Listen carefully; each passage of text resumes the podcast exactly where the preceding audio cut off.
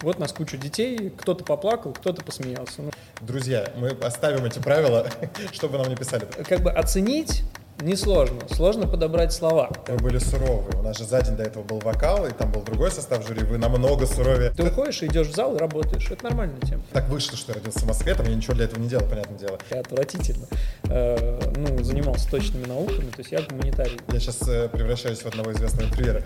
Сколько ты зарабатываешь? Всем привет, это подкаст «Соседний стеллаж», подкаст библиотек и культурных центров Юга Москвы, в котором мы говорим обо всем, что касается культуры, литературы, культурной жизни москвичей и гостей нашего города. Поехали.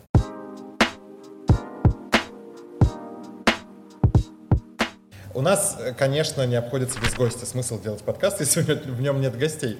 Поэтому э, у нас всегда есть рубрика «Кто такой?». Мы, мы зачитываем какое-то описание. Оно у тебя сегодня довольно короткое, потому что, мне кажется, это самое понятное. В ходе нашего разговора мы э, коснемся многих вещей. Э, друзья, у нас в гостях сегодня один из основных хореографов телевизионного шоу «Танц на ТНТ» Владимир Будым.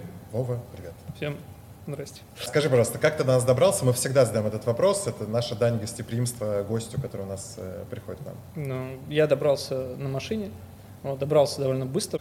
Наверное, надо отдать должность э, э, Собянину, что у нас э, улучшаются дороги и развязки. Сергей Семенович, если вы нас смотрите, э, спасибо за дороги. С чего хотим начать? Э, наши зрители знают, что мы отвечаем за культуру в Южном округе. Э, и интересный факт про нашего гостя, с которого мы хотим начать, что э, значит, в культурном центре Москворечья очень много лет. Это один из культурных центров, находящийся в составе ОКЦ Южного округа. Существует коллектив «Ритмы детства». Он довольно известный, популярный, как бы многие о нем слышали, знают, и мы, естественно, то тоже о нем часто говорим. Вова — выпускник коллектива «Ритмы детства». Если мы правильно накопали архивы нашего культурного центра, э, все правильно, да? Ну, да. Как так вышло? Вообще, как ты туда попал? Э, Сколько лет назад это было? Можешь Да. соврать про количество лет? Ну, я поправлю, потому что все-таки выпускником меня нельзя назвать, потому что я, скажем так, ушел из ритмов детства, когда мне было 15, а выпускники все-таки, наверное, в ритмах это где-то ребята, которым уже лет 19-20. Вот. Но да, я выходец из ансамбля ритмы детства и занимался я там довольно долго. То есть я пришел в 7, Мгм. ушел в 15. То есть 8 лет э, своей жизни я отдал. А ты жил где-то рядом или просто вот э, ты, ты знал, что «Ритмы А. детства» есть такой коллектив, и ты хотел именно туда? Ну, достаточно близко. То есть я жил в ЮАО, я жил на там, Домодедовской улице, э, то есть между метро Орехово и Мгм. Домодедовская. Вот. И э, в какой-то момент э, мама у меня работала в Центре творчества «Радужный», сейчас он, наверное, называется немножко по-другому. Наверное. Скорее, скорее всего. Вот. И коллеги по работе сказали, что вот есть такой ансамбль в Мгм. Москворечье, э, давайте пойдем, ну, вот, отдадите мальчика, посмотрим. Э, Годится, не годится вообще он для танца, потому что Мгм. я был активным ребенком, занимался там и гимнастикой, и в цирковом, э, э, в цирковой студии занимался, и все время как-то вот э, какое-то движение э, создавал в квартире, Мгм. такое хаотичное. Вот. И э, меня отдали. Сначала я там э, поплакал, покричал, что нет, нет, не буду. Вот. Побрыкался, но потом несколько занятий, втянулся, и как-то вот э, коллектив ребят, э, вот это общение, Мгм. оно меня ну, захватило. То есть это как раз классическая история про то, что ребенок не хочет, но там родители говорят, что нужно, да, и ты потом вовлекаешься. Или у тебя как бы всегда была эта история, что ты понимал, что нужно, но как бы не очень хотел. Да я ничего не понимал, мне кажется. Я, я пришел, э, вот мы, просмотр был примерно такой. Мы походили вот так по кругу, то есть посмотрели, как мы ходим в ритм. Потом мы что-то попрыгали, поприседали, э, побегали и ушли. Вот нас кучу детей, кто-то поплакал, кто-то кто посмеялся. Ну, то есть был... И то есть после этого отбирают прям, да? Ну да, то есть как бы это такой был какой-то вот э, очень простой набор заданий, Мгм. мы их поделали, после чего сказали, что мальчик талантливый, вот, то есть э, Так приседал, э, просто вы невероятно. как бы подумайте, ну, вот, то, что он не хочет, это как бы он сейчас не знает, что хочет, вот. Получается, Время 8 пройдет. лет, правильно? А? 8 лет ты занимался в коллективе. Да, я, я занимался 8 лет. Обалдеть. Почему, на твой взгляд, э, так успешен этот коллектив, учитывая то, что там сколько, три- 30, да, насколько я понимаю, лет он существует? Ну, то есть это уже очень длительная Больше. история. Больше, да? Больше, В больше. общем, очень долгая история. Все, как бы, это такой знак э, качества, да, классической, какой, классической в широком понимании этого слова подготовки. На твой взгляд, в чем секрет э, такого мощного коллектива? Ну, во-первых, я думаю, что это руководители. Э, сейчас э, как бы Владимир Ильич Миллер, mm-hmm. один руководитель, вот, э, но до этого Татьяна Александровна Шалабасова, вот, Царство Небесное. Вот, это очень сильные педагоги, очень сильные руководители. И если Татьяна Александровна, она всегда была такой как бы строгой, вот девчонки у нее все по струнке ходили, mm-hmm. вот, но они ее очень любили. А Владимир Ильич, наоборот, он был такой очень добродушный, очень веселый. Uh-huh. И мы его тоже очень любили. То есть они две полярности, и вот они как Хороший плохой полицейский. Да, да хороший плохой полицейский.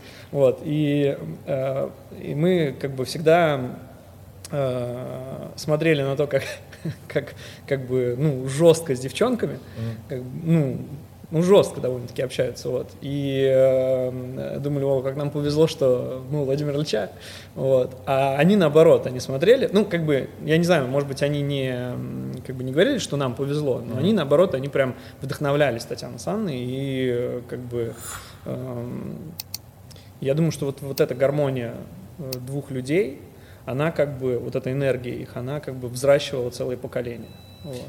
Как, получалось, как получилось так, что после такого довольно как бы классического, эстрадного, я не знаю, насколько правильно этот термин употребить, э, коллектива, ты пошел в такое все равно суперсовременное направление, да, там ты специалист в локинге и, и в плане танца, в плане, я имею в виду, постановки, в плане исполнения. Э, как привел этот путь э, после такого коллектива в современное направление? 2000 третий, четвертый, пятый, очень много западной музыки, очень много западного такого какого-то влияния, много, появляется много информации, постепенно начинает приходить в жизнь интернет. И, конечно, и на телевидении тоже начинаются разные телевизионные шоу, клипы. И на тот момент, в 2004 году, по MTV шел телепроект э, проект Уэда Робсона. А, да, и он был для людей, которые занимаются танцами, неважно какого стиля, он был очень знаковый, потому что э, он объединил огромное количество невероятных вообще танцоров из Америки, разных стилей, вот, прям разных. Э, и они там, ну, как бы соревновались. Э, и когда я увидел этот проект, я вдохновился, я стал записывать на кассеты, которые тогда еще были, э, все выпуски, начал учить как бы движение, мне это начало очень сильно нравиться. Uh-huh. Вот. И ритмы у меня, как бы, ритмы детства, они были параллельно. То есть я не переставал как бы заниматься в ритмах детства.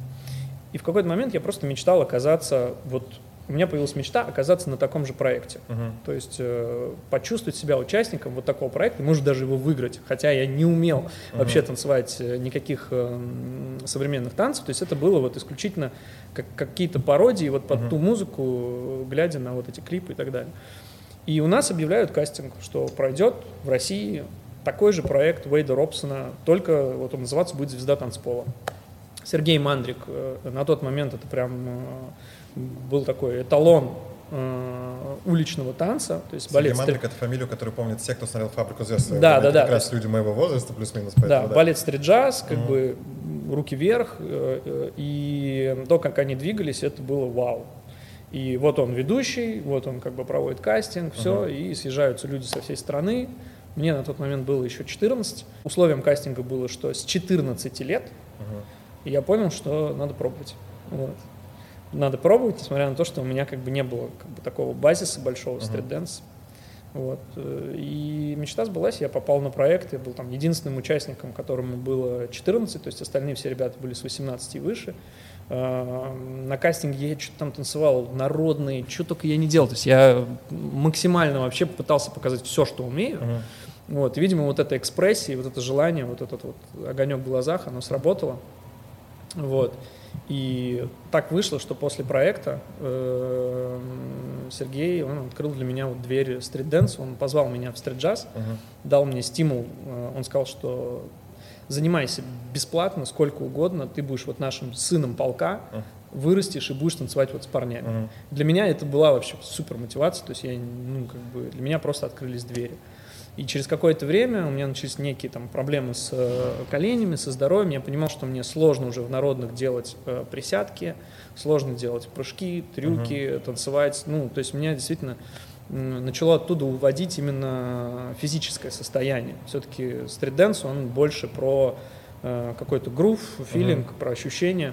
То есть там можно менее интенсивно двигаться и как бы при этом не терять эффекта. Мгм. Вот. И мне пришлось вот поговорить с Владимиром Ильичем, что я ухожу. И вот 2005 год, когда я попрощался с народным танцем и полностью начал осваивать вообще новую для себя как бы э, сферу такую. Легко тебя отпустили?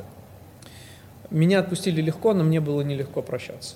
То есть это были слезы, это было прям... э, ну, у меня с Владимиром Ильичем была такая как бы крепкая связь эмоциональная, я как бы очень люблю этого человека, он э, для меня такой...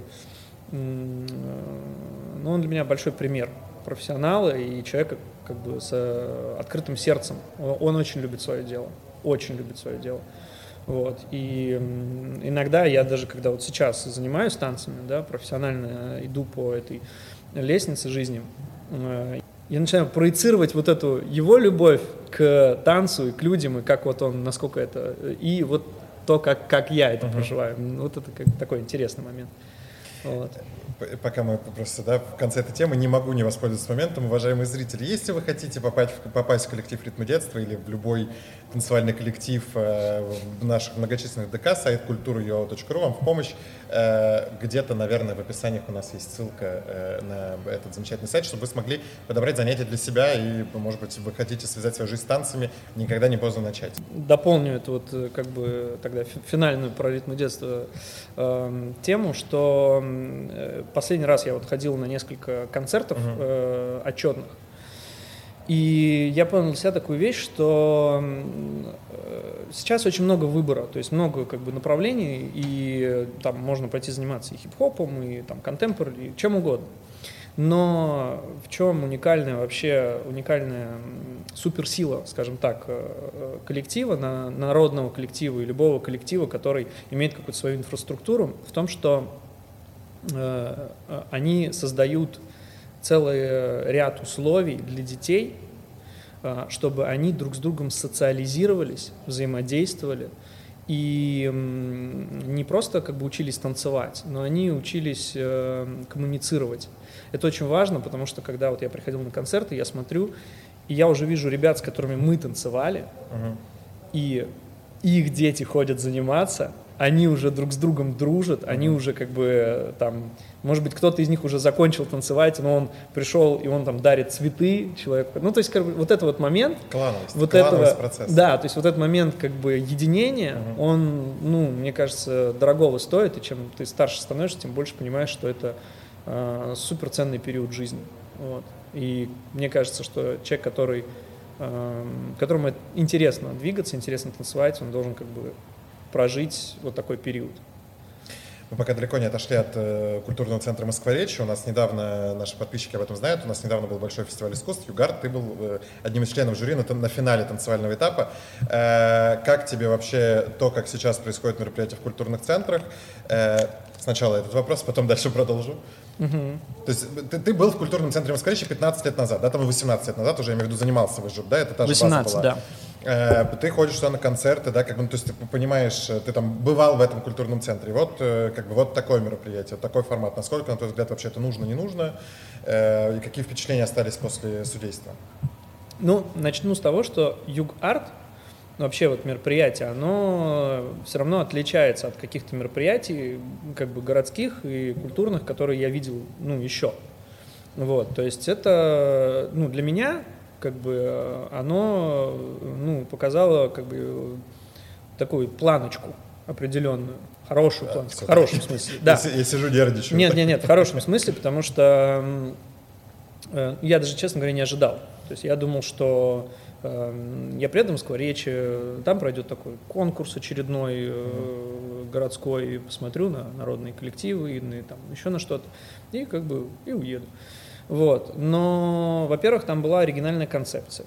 То есть оригинальный формат, это круто. Ну, то есть, э, когда вводятся какие-то новые технологии в стандартные конкурсы, эм, э, какие-то современные такие рычаги, эм, на это интересно смотреть, и на это интересно смотреть не только просто зрителю, но на это интересно смотреть даже людям внутри профессии. То есть мне было интересно как это все устроено. Мне было интересно, как придумана техническая сторона. То есть мне понравилось, как отработал сцена, то есть вот, режиссерская работа, да, она как бы проделана, и это видно, что это уровень. И ребята даже, которые со мной сидели, и Вахо, и Вика Михалец, мы потом пообщались, и они тоже как бы, ну, были под впечатлением, то есть им понравилось. Они сказали, о, классно. То есть э, потом классно, что четкий тайминг. Мы не весь день сидели, а было все очень э, вжатые как бы сроки, но при этом э, довольно много информации, которая как бы отложилась в памяти. В общем, в целом, Югар, на мой взгляд, это такой довольно как бы уровневый городской фестиваль. Вот. Ну, во всяком случае, финал. Я видел, это финал же был? Да, правильно? это был финал. Вот, во всяком случае, финал был вообще классный. Приходите участвовать. Мне, мне понравилось.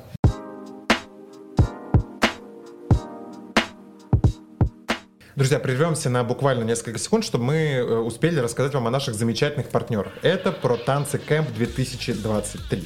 Легендарное событие, в рамках которого ежегодно проходит более 100 танцевальных мастер-классов, чемпионат, батлы, вечеринки, вок-бал, тематический шоу и гала-концерт. Основатель и главный идейный вдохновитель этого проекта Мигель, кстати, выпуск с ним, если вдруг вы пропустили, доступен вот здесь по подсказке и по ссылочке в описании к этому ролику. Незабываемые 9 дней на курорте Роза Хутор с 14 по 23 июля. Бешеный микс эмоций, знаний и вдохновения. Мигель, Ксения Горячева, Ева Уварова, Ульяна Пылаева, Дмитрий Черказьянов, Алексей Мечетный, Кирилл Цыганов, Аня Тарасенко, Кирилл Зуб и другие. Всего более 40 топовых хореографов ждут тебя в Протанце Кэмп 2023. Неважно, сколько ты танцуешь и в каком стиле, просто слушай свое сердце. Это бывает всего один раз в год, и это может быть с тобой. Все подробности о проекте в описании к этому видео.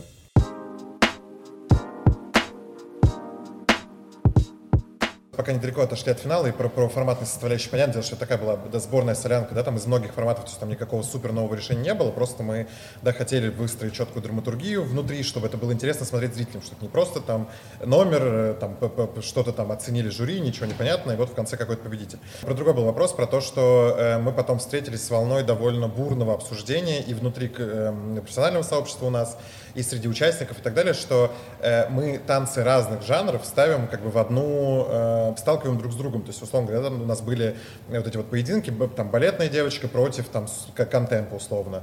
Э, там, не знаю, у нас были какие-то народные танцы против э, там, не знаю, хип-хопа. Uh-huh. Э, насколько, на твой взгляд, с профессиональной точки зрения, это э, адекватная история? Ну, там адекватная или имеющая место быть? Конкурсы должны быть вот такие или все-таки это должно быть там народники с народниками, хип-хоп с хип-хоп, хип-хоп с хип-хопом? Это скороговорка. Ну, то есть как правильнее, на твой взгляд, делать? Ну, я ничего плохого в этом не вижу. Я считаю, что э, конкурсы должны быть разные. Вот они должны быть и такие, и такие, и такие, и такие. Чем больше форматов, интересных форматов, тем лучше. А, каждый уже будет для себя выбирать, какой ему ближе. А, если кому-то не нравится, что его противопоставляют с другим направлением, ну, как бы всегда есть выбор, можно участвовать, можно не участвовать. Mm-hmm. Вот. Но мне кажется, это интересно, потому что разные жанры, они дают возможность э, друг у друга поучиться. И всегда надо воспринимать э, любое э, соревнование, любой конкурс с точки зрения эм, не проиграл или выиграл, а с точки зрения, что я не сделал для того, чтобы угу. попасть в следующий этап, или чтобы выиграть, или чтобы просто станцевать лучше, чем в прошлый раз. И вот если подходить с этой точки зрения, тогда какая разница, против кого ты как бы стоишь? Uh-huh. Вот. Э, но опять же, может быть, это как бы мое уже мнение с высоты там каких-то прожитых лет э, большого количества разных соревнований, uh-huh. конкурсов. А люди, которые только-только начинают, им хочется вот как бы, чтобы они э, внутри своего жанра себя проявили. Ну, по мне, это, ну, классная штука, то есть я не вижу вообще никакой проблемы в этом. Это все те же танцы, и оценить технику э, балетного исполнения или технику стрит-дэнса, ну, и то, и то это техника. Все. Она либо есть, либо ее нет. Просто мы всегда еще говорим о том, что это я там в продолжении наши зрители смотрят, и, а, и они в том числе обсуждали формат, э, что по большому счету задача любого артиста как бы завоевать аудиторию, так да. или иначе, аудиторию профессиональную, аудиторию, да, там зрительскую, которая сидит смотрит, какая разница каким жанром, ну, то есть мы же да, говорим про, но... да, ну, классный да. номер, это номер, неважно, там хип-хоп или, в общем, друзья, мы оставим эти правила, чтобы нам не писали, потому что это, это интереснее смотреть, как минимум. С точки зрения как бы профессионального человека, когда вот я сижу и оцениваю, угу. э, для меня сложности ну, нету как, ну, выбрать между этим жанром, этим жанром, потому что я начинаю расценивать все по критериям. А критерии, они по большому счету одни и те же. Единственное, что может отличать, это как бы набор движений. То есть uh-huh. здесь одни движения, здесь другие движения. То есть, но опять же, как выстроена хореография, э, сложная она, интересная ли она, музыкальная ли она, оно что в этом направлении как бы может uh-huh. сложность, интересность, музыкальность, что в этом сложность, интересность, музыкальность. То есть это все, в принципе, об одном и том же. Про танец и про то, как мы его развиваем. Вот и все. Насколько сложно вообще судить конкурсы, особенно детские, потому что я каждый раз задаваю вам вопрос, я, э, для зрителей, я был ведущим этого шоу, и как бы мы после каждого номера общались с жюри, я задавал им какие-то вопросы, там, как вам, в общем, там, да, в зависимости от контекста, какие-то были вопросы. Э, помимо того, что э, формулировать свое мнение сразу после номера довольно сложно, как на, на мой взгляд, э, еще я чувствовал вот эти эмоции детей, которые стояли на сцене, потому что дети стоят и слушают все, что им говорят. Как вообще э, оценивать детей в этих ситуациях? Потому что, мне кажется, это так всегда ну, Для сентиментальных людей особенно это очень сложно. Как бы оценить несложно, сложно подобрать слова. Сложно потом подобрать слова, чтобы, ну, как бы донести свою мысль до детей, тем более. Потому что на самом деле они, с одной стороны, слушают, но им-то важно что? Им важно решение. Конечно. За них голос или не за них? Да, да, дяденька, ты а, говори, но что в итоге тебе? Да, да. Какое место? То есть по факту самый классный вот фидбэк, самый классный как бы э, слова вот сказанные после, они на самом деле уже за сценой, угу. когда ты подойдешь к человеку и объяснишь ему, над чем ему дальше работать, что ему надо подтянуть или что было хорошо, например. А именно в формате вот когда мы, например, говорили слово после выступления, там э, вопрос, наверное, больше был в том, чтобы ну, как бы подобрать правильные слова, либо поддержать участника, либо как-то чуть-чуть где-то сказать, что вот здесь вы не доработали, Поэтому мое решение угу. будет там в сторону другого. И вот это, наверное, самое сложное, потому что они расстраиваются, они хотят выиграть, они Но хотят. Вы были суровы. У нас же за день до этого был вокал, и там был другой состав жюри. Вы намного суровее вообще, а вот практически, кроме Татьяны, кроме директора, потому что была оба дня, и как бы она вот сглаживала вашу всю профессиональную такую очень историю. Э, вы были суровы, это правда. Ну, может быть, не знаю. Но мне казалось, что мы, ну, иногда жестко, да, ну, как бы правду. Мы говорили правду, как есть. Но мне кажется, вот услышав э, правду, люди могут начать ну, адекватно воспринимать, над чем надо работать. Это mm. же классно, что все развиваются. То есть мы тоже, когда участвуем в соревнованиях, ну, как бы нам говорят правду. Вот, вот это, вот это, вот это надо еще работать. Ты уходишь и идешь в зал и работаешь. Это нормальная тема. Стоит ли вообще, на твой взгляд, э, с точки зрения детской психологии, вот сейчас много тем этого, много обсуждений на то, что типа детей отдавать на конкурс, это там травмировать их и прочее, и плюс очень часто это амбиции родителей, а не детей, и детям вообще это не нужно. Э, стоит ли отдавать детей на конкурсы и сталкивать их как-то лбами с кем-то э, на подобные форматы? Я думаю, что стоит. Вопрос только в том, как детей, ну, как детям это объяснять и как их мотивировать. То есть не надо, мне кажется, направлять их в сторону того, что они этими конкурсами должны жить. Угу. То есть участие в конкурсе это нормальная, ну, нормальная как бы мотивация, нормальная, абсолютно нормальный процесс. Вот, и без вот таких контрольных точек, без вот этих вот э, таких пунктов, скажем так, пограничных э, на пути танцевальном, э, во-первых, будет скучнее, во-вторых, будет меньше Э, обратной связи. Uh-huh. Вот, то есть любой конкурс это обратная связь. Тебя посмотрели, профессионалы оценили, потом они что-то сказали, ты услышал, пошел работать. А так ты просто отчетные концерты танцуешь из года в год и все. Э, хорошо, если у ребенка есть внутренняя какая-то мотивация, у него есть желание там, стать солистом в ансамбле. А если нет, тогда ребенок просто танцует 15 лет, потом идет и работает а вот для чего? Бы, всегда был вне, вопрос, вне профессии. Э, есть же, ну, то есть, понятно, когда ты идешь там в какую-то творческую профессию, это все равно, как мне кажется, должно сопровождаться амбициями какими-то. То есть э, люди творческие должны понимать свой путь, видеть его, да, и куда-то идти, идти, идти постоянно. И же вот эта вот там группа людей, которые, как ты говоришь, за там 15 лет ты занимаешься в коллективе, и ничего. Есть ли смысл тогда вообще в этом? Да есть, конечно. Но все занимаются по разным причинам. Я вот э, с, со временем, как бы с возрастом стал спокойнее к этому относиться. Там, когда мне было 20, я э, бился за то, что всем нужно знать, что они хотят, всем надо, короче uh-huh. говоря, в поте лица работать и так далее. А сейчас я понимаю, что есть люди, которые приходят э, просто потому, что у них классный коллектив. Они просто занимаются, у них появляются друзья, они э, помимо школьных друзей, например, они э, там в ансамбле друзей, Мгм. ну, как бы э, заводят и э, получают от этого удовольствие. Это нормально. Вот. э, Другое дело, что сейчас э, из-за того, что объемов информации очень много, начинается такое перенасыщение. То есть Мгм. э, иногда бывает, что ну, дети уже, ну, они уже ничего не хотят. То есть вот совсем получается отсутствие каких-то амбиций. Вот это, на мой взгляд, э, проблема, скажем так, нашего времени, потому Мгм. что, э, конечно, когда вот я, например, танцевал, я помню себя, и я помню, как я смотрел на ребят старших. Я смотрел и думал, я хочу танцевать этот номер, я хочу вот в нем солировать, я Мгм. вот хочу обязательно, чтобы я вышел на сцену и вот со старшими ребятами, потому что они для меня были примером. Есть ли такое сейчас в ансамблях, не знаю. Но Плюс, вот мне кажется, все равно это на, тот- на тот момент довольно понятный социальный лифт. Вот эта история, Да. да, когда ты хочешь что-то куда-то, вот он тебе путь, да, и вперед. А сейчас настолько этого много, то есть ты как будто бы си- сильно много возможностей, но при этом это твой выбор как будто бы исключает. Это я всегда привожу в пример.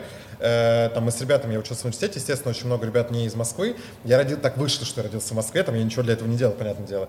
Я говорю, что как вам круто, потому что вам есть куда стремиться. То есть у вас вот это, да, там поехать в Москву, поступить и прочее. А мы куда должны поехать? Ну, то есть как бы и чего? Там в Питер переезжать, ну, понятное дело, что да, прикольно, как бы, но это ничего за собой не влечет, потому что все основной университет, да, там большие, это все равно Москва. Э, Вот, поэтому вот это вот, как бы, а, наличие огромного количества возможностей, оно как будто бы убивает мотивацию. Ну, когда у тебя одна дверь, ты понимаешь, что ты открыл Мгм. и пошел. Когда у тебя 10 дверей, и ты не знаешь, какую открыть, или ты открыл все, и ты видишь, что там то, то, то, то, то, то, и ты такой, как бы, ну, я пока подожду и посмотрю, где мне будет лучше. Мгм. Вот, вот и все, что происходит. То есть, эм, когда тебе там до 15, сейчас есть такие уникальные де- детки, которые уже знают, что они хотят, и, и к 15 годам. Но, как правило, когда тебе там до 15, ты просто идешь вот так по накатанной, идешь, идешь, идешь. То есть я не могу сказать, что я там до 15 лет э, был уверен, что я буду танцевать всю жизнь, что это вот будет моя профессия. Мгм. То есть у меня были моменты, когда я там э, хотел стать КВНщиком, э, хотел по- пойти в Московский авиационный институт, потому что э, у меня, ну, как бы были знакомые, я чуть-чуть поиграл за, когда был подростком, поиграл за команду КВН МАИ, Мгм. Малая Земля, Московского авиационного института. И я вот понял, что, о, хочу в КВН играть, я фанател КВНом с 2000 по 2005. И э, понял, подумал, подумал, о, пойду я вот на физмат туда. Хотя у меня были Мгм. тройки по физике, математике, я отвратительно э, ну, занимался точными науками, то есть я гуманитарий, вот стопроцентный. Ну, вот. Поддерживаю абсолютно. И, соответственно, как бы, а потом в какой-то момент там актерка, в какой-то момент еще что-то. Мгм. И дальше уже то, когда ты становишься старше, когда ты начинаешь понимать, что э, на все нужно потратить много времени. И если ты уже здесь начинаешь реализовываться, тебе это нравится, ты это любишь, вот этот путь, он как-то и складывается. То есть э, ты уже начинаешь определяться с тем, куда ты пойдешь по жизни, как это будет. Мгм. Ты начинаешь принимать э, и минусы профессии в том числе, потому что танцовщики это в первую очередь здоровье. То есть профессия, связанная с, э, со здоровьем, с телом. Очень часто вижу этот вопрос, и мы с друзьями, там, когда обсуждаем, э, частенько бывает.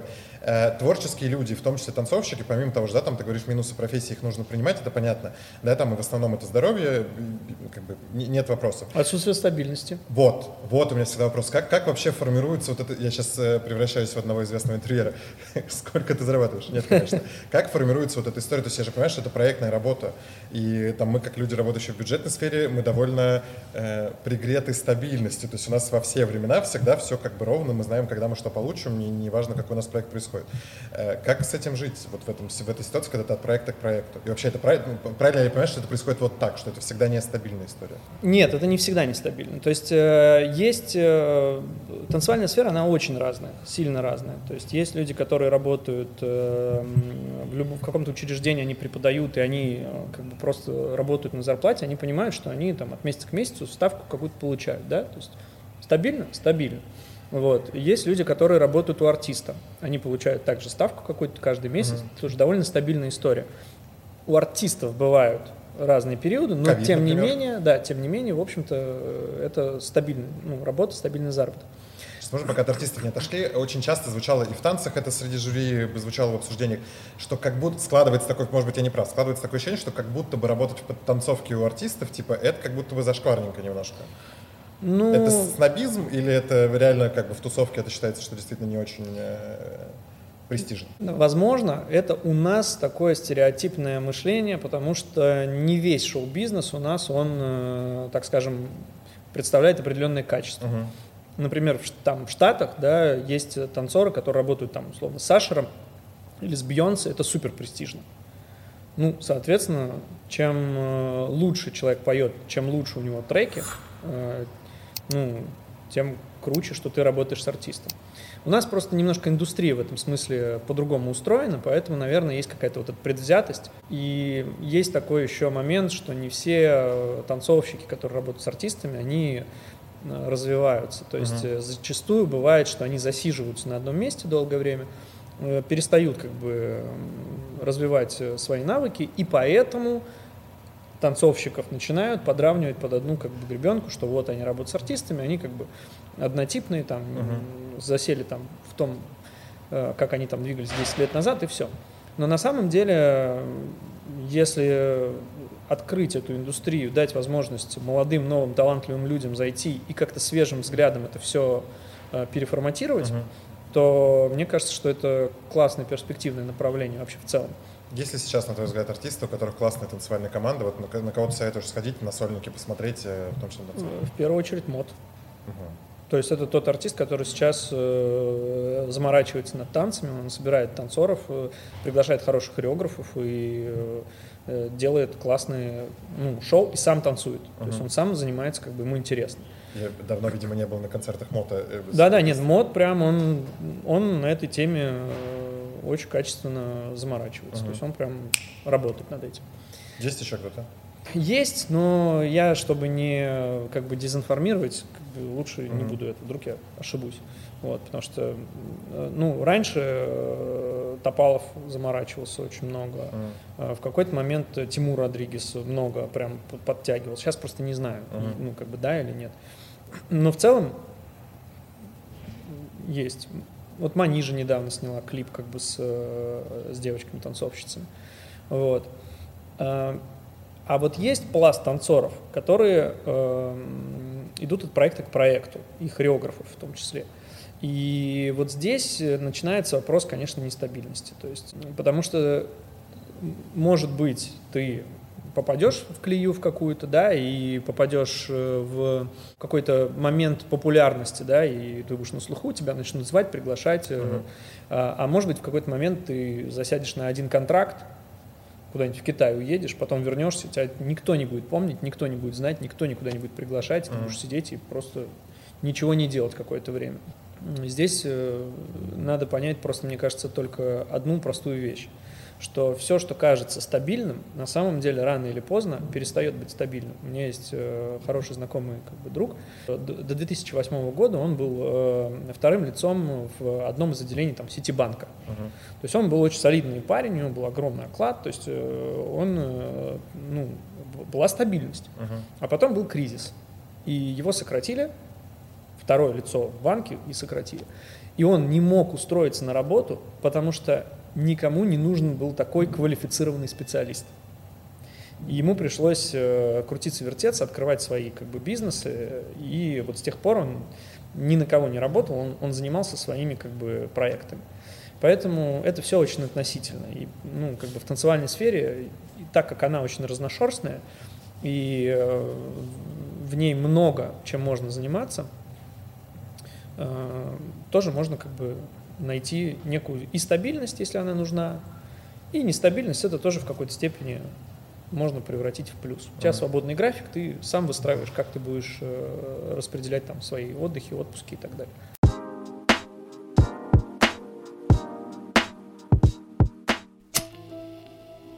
А сейчас мы представим вам нашего самого зажигательного партнера. Candle Me – лимитированная коллекция свечей, спреев и диффузоров с парфюмерными отдушками прямиком из Франции и Швейцарии. Натуральный и соевый воск, экологичное ручное производство, стильный дизайн, подходящий для любых интерьеров, выбор ароматов для ценителей эстетики, необычных впечатлений и, конечно же, для искателей нового. Арома композиции по сложности схожи с популярными парфюмами. Они раскрываются постепенно, рассказывая целую историю, в которой вы непременно узнаете себя. Candle Me — это когда аромат перекликается с человеком. Только до 31 мая по промокоду Библию ночь вы можете приобрести любую продукцию бренда Candle Me со скидкой 15%. Все ссылки для заказа, конечно, в описании под этим видео.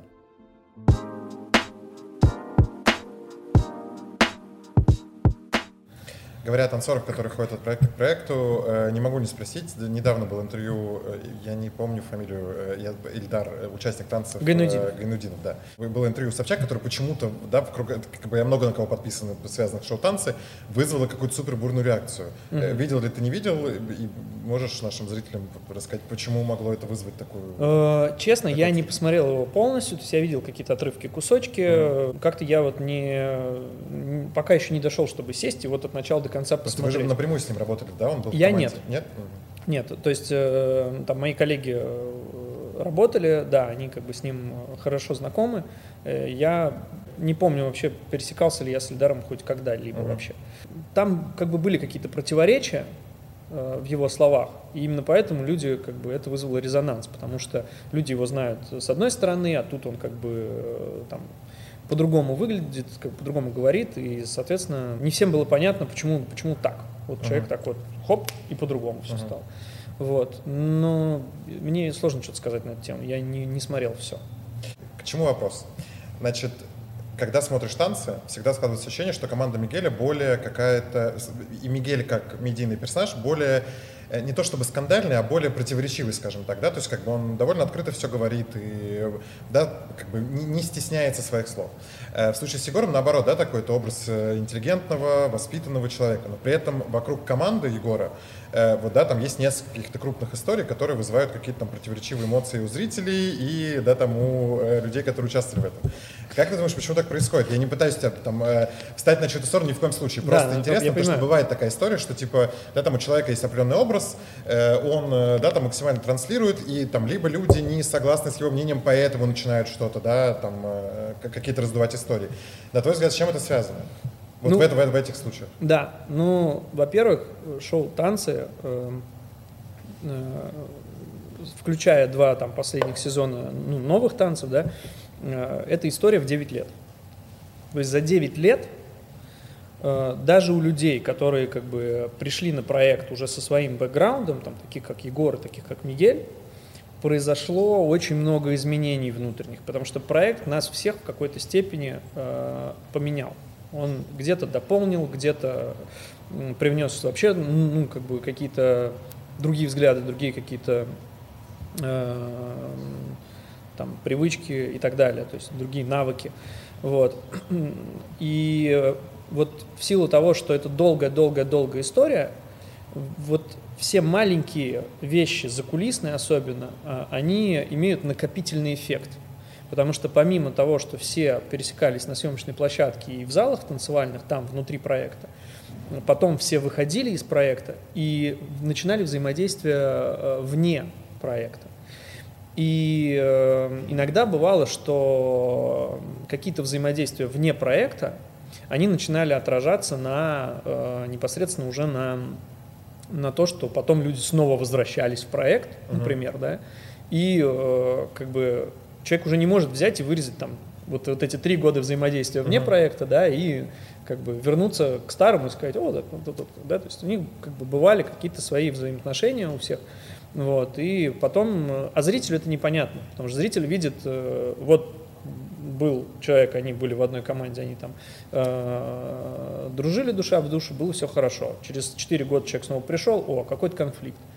Вот. Из-за этого как бы, ну, получается, что есть вот эти недопонимания, а почему, а вот там Егор интеллигентный, а вот сейчас они как-то там ссорятся. Uh-huh. Вот. Но на самом деле, ну, это нормальная история, когда каждый человек, он импульсивный, у него есть какие-то свои внутренние э, крючки, за которые его иногда что-то ну, ну, цепляет, его могут подцепить, он может завестись. Э, Иногда, наоборот, как бы какие-то углы, они сглаживаются со временем, да, если посмотреть там э, шестой, седьмой сезон танцев, ну, как бы Егор Мигель, это просто душки, то есть они уже вообще, э, они, если ругались, то улыбаясь и как бы чисто так по-дружески, uh-huh. вот, то есть от, от, отличие от первого сезона и там второго сезона колоссальное просто.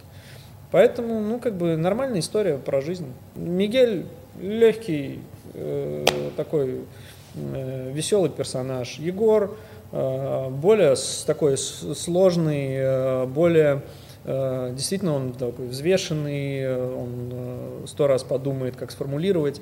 Ну, это нормально, все люди разные. Поэтому они и так, поэтому так и сработал проект, потому что это две как бы, противоположности говоря про э, Егора и, опять же, такие, знаешь, мысли, которые возникают у людей. Э, было ли у вас такое, что там, знаешь, как бывают такие истории, что типа там, там у него конфликт с одним человеком, и вот все хореографы должны тоже типа конфликтовать с этим человеком? Нет, ну, от Егора это не шло. То есть Егор никогда не говорил, что, ребята, вот э, там этот человек, вот он там какой-то блок листе и там так далее. Не-не-не. Ну, то есть Егор, это его как бы какие-то разногласия с людьми, это его разногласия с людьми. Э, все остальные в округе, они как бы могли, могли на это либо реагировать, либо не реагировать. То есть у нас есть огромное количество как бы случаев, когда там хореографы команды, они нормально продолжали общаться с какими-то танцовщиками, и, э, но при этом как бы у Егора было какое-то там недопонимание с кем-то, да. Э, иногда бывало, что, ну, понимая, что действительно как бы ситуация неприятная, мы там, ну, отстранялись и тоже как бы часть команды, часть корабля, мы как бы, ну, э, были заодно. Но тут как бы надо все равно отдавать себе отчет, что это в рамках вот этой вот игры все равно, вот этого проекта. Потому что выходя из проекта, так или иначе, рано или поздно, и Егор, и Мигель, и все хореографы, все начинают коммуницировать друг с другом. Э, кто бы как э, не там э, не, не недопонимал бы друг друга во время проекта. Вот. В общем, есть, очень тесный рынок, да, заставляет э, уметь общаться с людьми. Ну, это да, это такая тесная среда обитания. То есть в любом случае все находят общий язык. Я для наших зрителей поясню, мы к Егору прекрасно относимся, и э, важный совет, мы часто советуем что-нибудь посмотреть и так далее.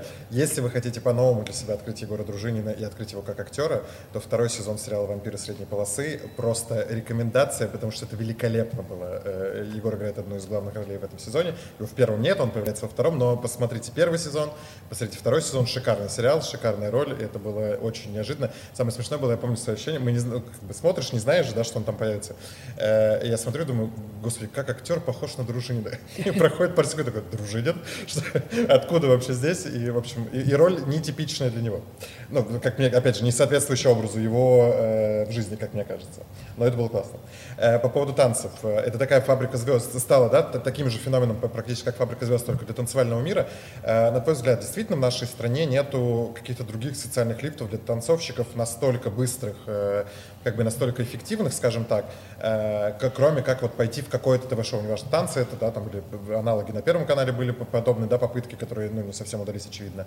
Там новые танцы, да, такая вторая глава этого же шоу.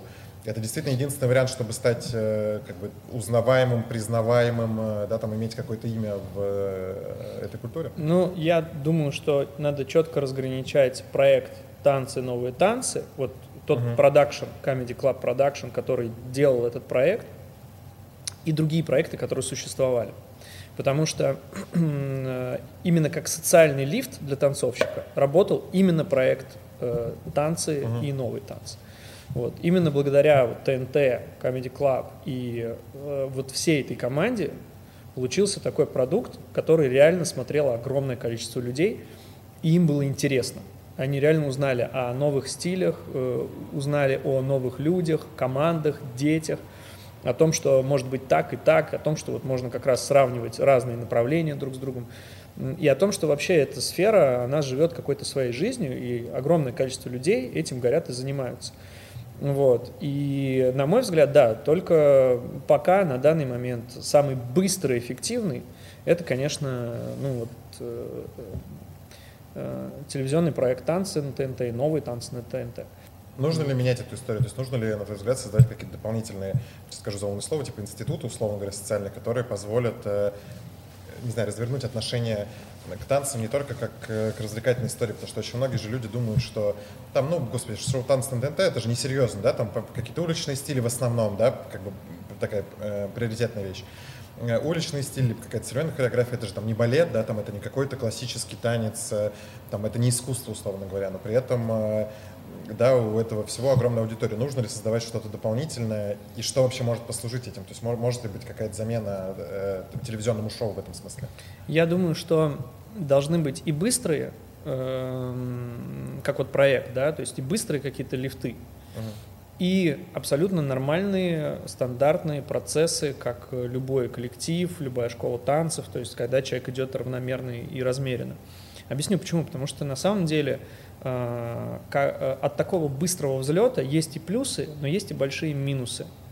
И они, эти минусы, они влияют не только на людей, но они влияют и на как бы среду танцевальную в целом. Потому что есть люди, которые взлетали, будучи просто, ну, как бы учениками, uh-huh. они быстро взлетали, они набирали хайпа, но в танцевальном мире потом, когда они возвращались как бы уже с телепроекта, они ничего дальше не делали, не сделали, и большей степени они просто скатились на, на уровень либо блогинга, либо вообще как бы, ну, перестали интересоваться танцем и стали там, не знаю, тикток-денсером условно. Uh-huh. Вот. А есть, э, э, наоборот, примеры, когда люди приходили в танцы, для них это не, не являлось каким-то классным социальным лифтом, то есть они, ну, танцевальным лифтом, да, то есть э, они прошли проект, ну, не особо там зритель на него обратил внимание, а потом через 2-3 года у этого человека появилось столько мотивации, что он в танцевальном мире реально стал э, какой-то весомой единицей, он там уже воспитывает свой коллектив, они там выигрывают фестивали, он там ездит в Европу и так далее, и так далее. То есть э, должно быть всякое. И каждому в итоге своя дорога.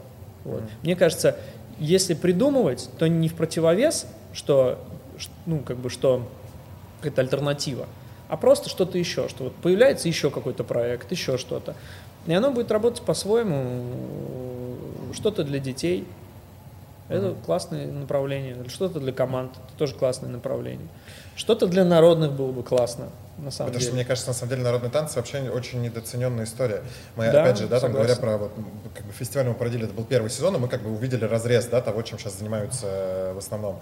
И насколько в ну, вокале это было особенно заметно, что есть коллективы, которые, да, вот классическое, народное, в плохом понимании вот такое, там, ДК из 90-х, когда вот коллектив, непонятно, что поет и так далее, но при этом были номера, которые народные вкладывают совершенно другое, они ищут какие-то современный подход к этому же, да, и это все по-другому смотрится, и оно отвечает запросу зрителя современного. И вот если бы такого было больше.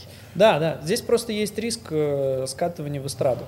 Вот этот баланс, он очень сложный для народного танца. То есть я сам не раз обращал внимание, когда э, рискуют, идут в эксперимент и а, угу.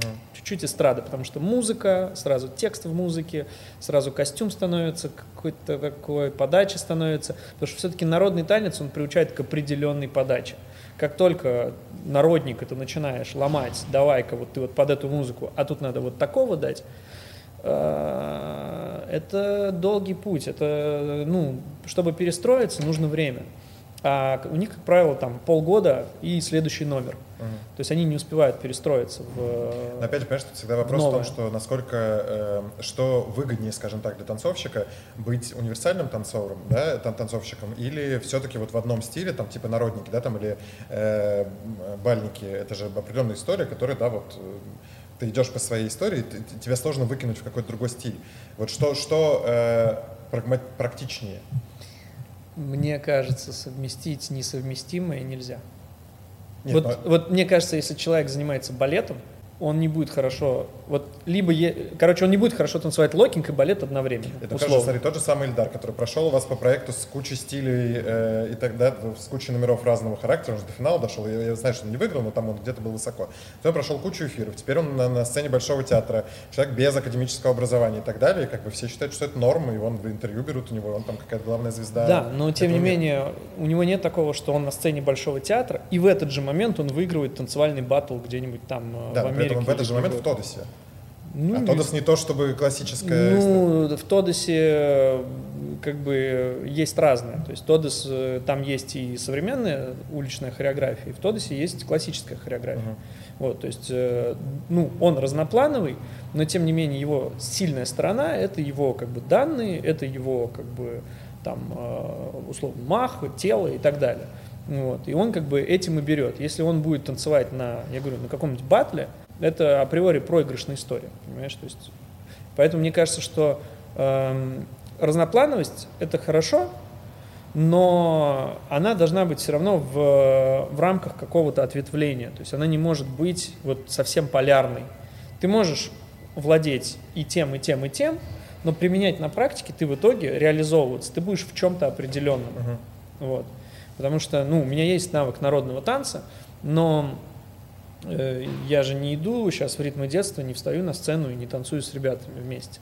Потому что я понимаю, а что... классно. Ну, может быть, да, разочек я, может быть, какой-нибудь номер, который я мечтал. Мы себе не сейчас до... съемочная группа записала себе идею, да? Но, но не дорос, вот, да, то есть там есть номера, когда я не дорос, по росту просто не, под, не подходил. Это такие, может, мои какие-то, знаешь, там, старые амбиции mm-hmm. там, реализовать, выйти. Но в целом я понимаю, что ну, это ну, не так, что я сейчас в Моисеевский приду, отберусь и буду там танцевать. Mm-hmm. Ну, то есть это уже все опять же, возвращаясь к этой теме и да, там к разным стилям, есть ли, вернее, есть, эм, скажем так, у публики ощущение, что есть некая напряженность и, скепти и скептицизм между вот этими разными мирами. То есть, условно говоря, да, там есть танец э, академический, да, там это Большой, Мариинка, Александрийский театр, да, там разные другие балетные трупы, там, э, не знаю, контекст Дианы Вишневой, да, ну, то есть вот, вот есть вот эта история. А дальше есть как вот эта культура, образовавшаяся как будто бы вокруг шоу-танца на ТНТ. И как будто бы одни других Э, ну, не очень-то воспринимают, условно говоря. То есть одни, у одних есть условные претензии к одним, ну, не претензии, а скорее эм, комментарии, грубо говоря, да, там. Терки, э, терки. Ну, терки, да, вот эти терки между, как бы, вот этими двумя мирами, они действительно существуют, или это все, либо вообще не соприкасаетесь никак, и там вас это не интересует. Потому что я объясню, мы, э, у нас был выпуск с Мигелем, если вы не смотрели, посмотрите, э, по ссылке в описании или где-то ссылка будет расположена, я не знаю где. Был выпуск, и мы говорили об этом. Я когда спрашивал про то, что там танцевальный, э, посоветую какой-нибудь танцевальный фестиваль, танцевальное, танцевальное мероприятие в России, куда можно сходить, он как бы съехал с этой темы, и он э, там, ну, чтобы никого не обижать условно, он ничего не ответил. Хотя, да, там, если мне говорят про танцевальный фестиваль в России, на который хочется сходить, это там контекст условно, да, на него сложно попасть, дорого, но вот э, как бы можно сходить. Так вот, очень долгий вопрос. Вернусь сначала. Э, есть ли вот это вот какое-то э, какие-то терки, как ты выразился, между Ну да, этими мне, мне кажется, что это такая больше ну, надуманная история. Uh-huh. То есть э, у каких-то людей, наверное, возникают мысли, да, что там, а, это зашквар, или там, а, это там шоу-биз, это ребята там, типа. Uh-huh. Вот. Но по большому счету всех объединяет танец.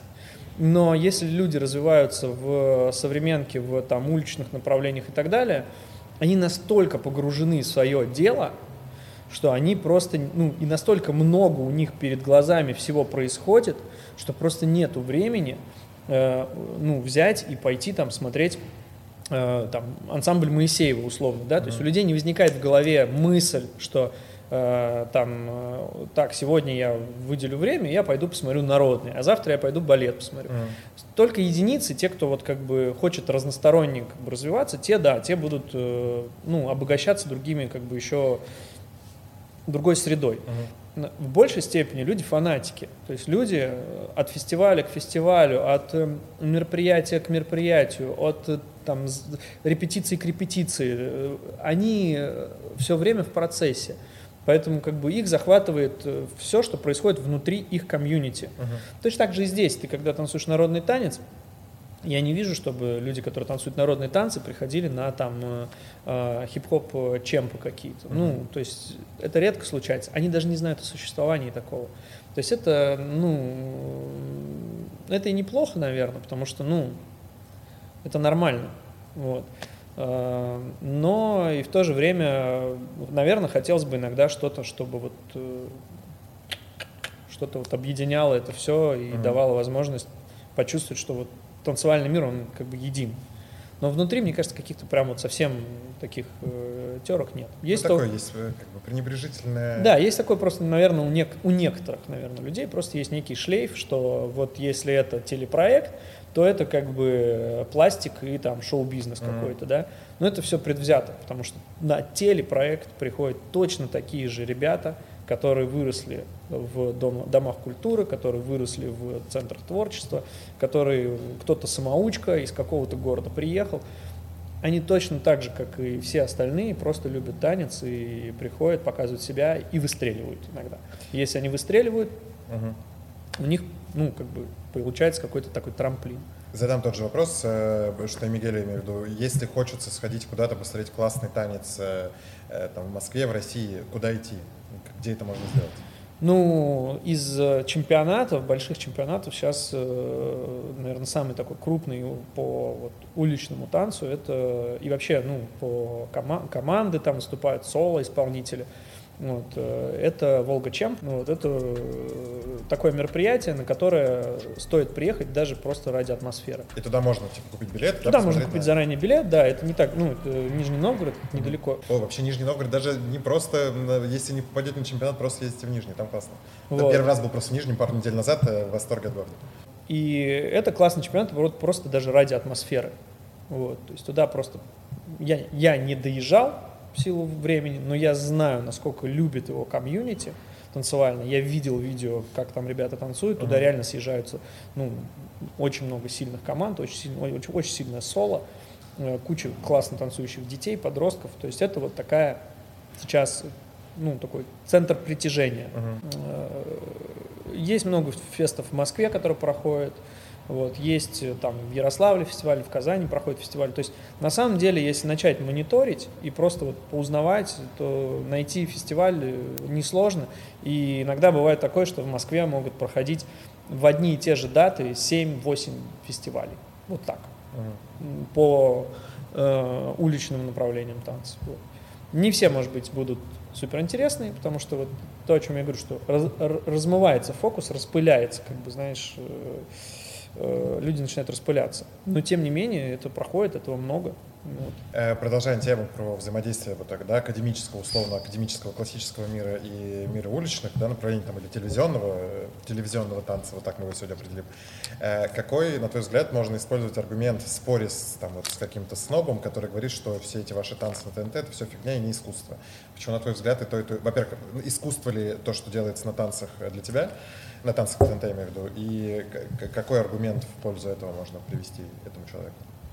Ну, самый, мне кажется, главный аргумент – это само выступление, сам, сама работа. То есть, если ты видишь работу, которая вызывает у тебя эмоции и э, дает тебе какие-то новые ощущения, то, э, ну, то э, ну, как минимум, это творческий процесс, да, то есть это творчество. Mm-hmm. Ну, иногда бывает, что это превращается вот в такое, как бы, прям действительно искусство, что остается с тобой, дает вот это вот э, впечатление, отпечаток такой закладывает. Ты хочешь пересмотреть то, что ты уже увидел.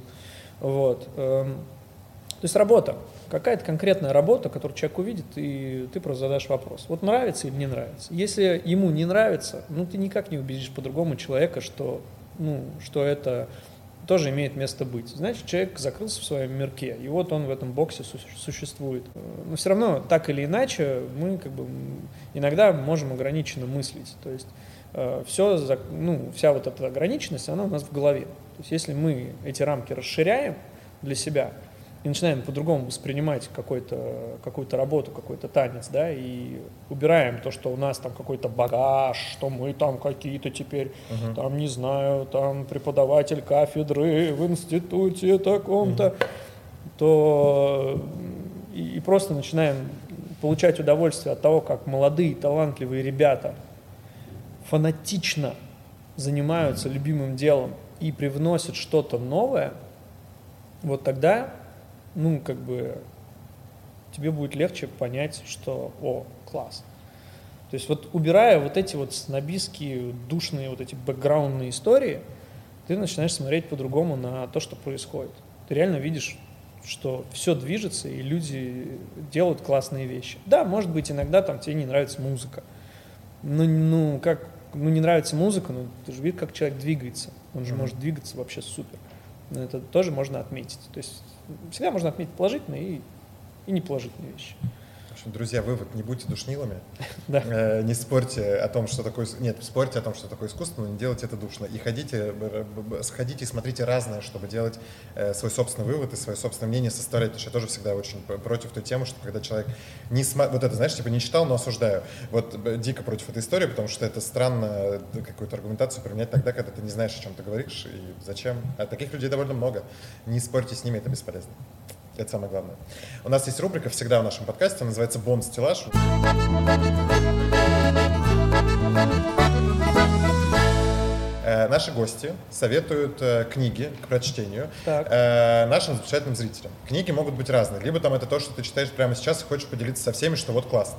Либо там, не знаю, ты когда-то читал, на тебя это произвело неизгладимое впечатление. Либо это книга, например, о великих там хореографах, танцовщиках и так далее, которые вот как бы ты э, хотел бы посоветовать нашим зрителям.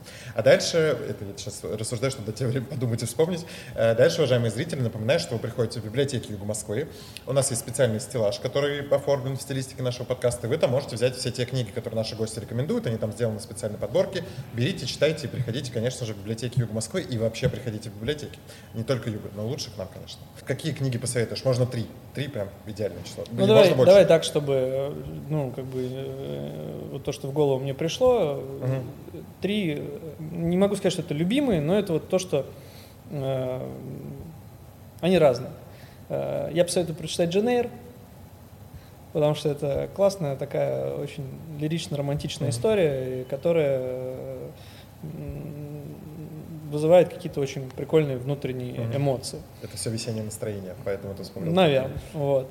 Я советую почитать, если кому-то интересно, возможно, кому-то интересно из зрителей Ситфилда, есть замечательная книга «Киносценарий» она называется. Mm-hmm. Это такое мое хобби, увлечение. Э, изучать вот эти основы драматургии, персонажа mm-hmm. и так далее, и так далее. Ну вот Ситфилд одна из таких классных книг по сценариям. Ну и моя, наверное, мое открытие, потому что я очень люблю трилогию Толкина «Властелин колец», но я никогда ее не читал. Uh-huh. То есть я вот полюбил по тому, что я увидел эм, э, в кино. И тут я вот начал читать, и это на самом деле такая классная вещь. То есть, э, во-первых, она более обширная, чем то, что есть э, на экране. Во-вторых, она, э, ну, ты удивляешься, насколько человек э, точно видел мир, uh-huh. насколько он точно сфантазировал вот ту реальность, которую потом перенесли на экран. Вот «Властелин колец» советую почитать, потому что это окунает вот от того, что вообще происходит в мире, сейчас окунает вообще в какую-то другую вещь, и ты такой сидишь, и как будто ты в шире в каком-то там находишься. Про «Властелин колец» согласен абсолютно. Как бы в, в тот же ряд Э, я, по-моему, уже рассказывал в каком-то из прошлых выпусков, я сейчас перечитываю Гарри Поттера с огромным удовольствием, вообще со стороны взрослого человека, вообще по-другому читаешь и находишь там э, много ответов даже в этом возрасте. Мне кажется, тоже книга на века. Их сложно сравнивать с Толкином, но как бы в, одной, да, в, в одной парадигме. В одной парадигме. Толкин там. Да, да, согласен. Пришло в голову. Ну, тоже, да, тоже как бы отдельный мир уже созданный, да. Просто э, Роулинг я читал, и как бы, ну, ты ребенок, ну, как бы в да, да, детском возрасте? В детском, да. Во взрослом не перечитывал. Но, как бы, э, и для меня, ну, как бы оно, может быть, я какие-то вещи пересмотрю, да, там, но кардинальных открытий я вряд ли, наверное, совершу. Uh-huh. А вот здесь я именно открыл, то есть, так как это первое прочтение, у меня вот, вот это вот ощущение свежее, оно у меня возникло. Э, спасибо, друзья. Напомню, что все эти книги вы можете найти в библиотеке Юга Москвы на нашем специальном стеллаже. Э, и не только те, которые посоветовал сегодня Вова, но и другие наши гости. Каждый выпуск советуют. Ищите в библиотеках э, Юга Москвы, все есть там. Да. У нас Да. У нас сегодня Библионочь, и наш эфир выходит в, в рамках э, большого эфира про Библионочь. Э, я в этот же момент где-то в прямом эфире катаюсь по Москве-реке и оттуда веду, э, делаю подводки и веду все остальное. Как часто вообще, вообще ходишь ли ты в библиотеке? Бываешь ли ты там? Или вообще как бы мимо проходишь и думаешь, что, что в библиотеке там все еще бабушки в тапочках ходят? Я не хожу в библиотеки. Вот. Эм, объясню почему. Потому что, во-первых, э, как бы жизнь отцовщика и хореографа, она вообще суперактивная. То есть она постоянно в такой в динамике, uh-huh. и э, как бы все время находишься где-то, что-то происходит. Когда ничего не происходит, у меня лично желание ничего не делать. Вот вообще ничего. Эм, да, я могу почитать, но я могу купить книгу и почитать ее. То есть для меня, ну, как бы, мне хочется, если я к чему-то прикасаюсь, мне хочется, как бы, чтобы это было у меня вот в руках, и я знал, что никто этим не пользовался, я вот взял, как бы сел, uh-huh. потом я положил, через какое-то время я могу ее снова взять, куда-то поездку взять. То есть э, это ты, вот, ты собственник. Да, я собственник. У меня вот моя вещь, я очень в этом смысле такой, как бы, э, стабильный uh-huh. собственник. Вот. И, ну вот, поэтому я не хожу в библиотеку. Вот. Но я думаю, что у меня нет стереотипного мышления, что это вот там какая-то зашквар и так далее. Я думаю, что сейчас есть, наверное, классные библиотеки, э, современные, там можно найти огромное количество разного материала. Вот. И всем советую посещать их, потому что я считаю, что э, чтение это классная работа вообще для ума и мозга. Э, и чем больше мы читаем, тем больше мы понимаем, знаем и так далее. С удовольствием бы читал гораздо больше. Вот. Наверное, может быть, э, может быть, с возрастом эта привычка будет еще э, как бы усиливаться, но вот пока вот, вот так. То есть оно у меня происходит очень точечно, когда я понимаю, что вот время у меня появилось, и что-то, что мне вот нужно, что мне нравится, ну, библиотека это не только про библиотеки, это вообще про важность книги, да, про важность чтения. Поэтому, друзья, мы вам сегодня уже насоветовали. В течение эфира мы уже насоветовали, еще продолжим вам советовать книги. Поэтому приходите в библиотеки, покупайте книги, читайте тогда, когда вам удобно, как вам удобно. И если вдруг это случится в библиотеках, мы будем только рады. Спасибо большое, что пришел к нам сегодня в гости, потратил свое время. Э, Спасибо, что позвали. Такой прекрасной обстановки Южного речного вокзала, замечательно новое открывшееся общественное пространство Москвы и функциональное, и общественное. Спасибо, было классно пообщаться. Спасибо большое.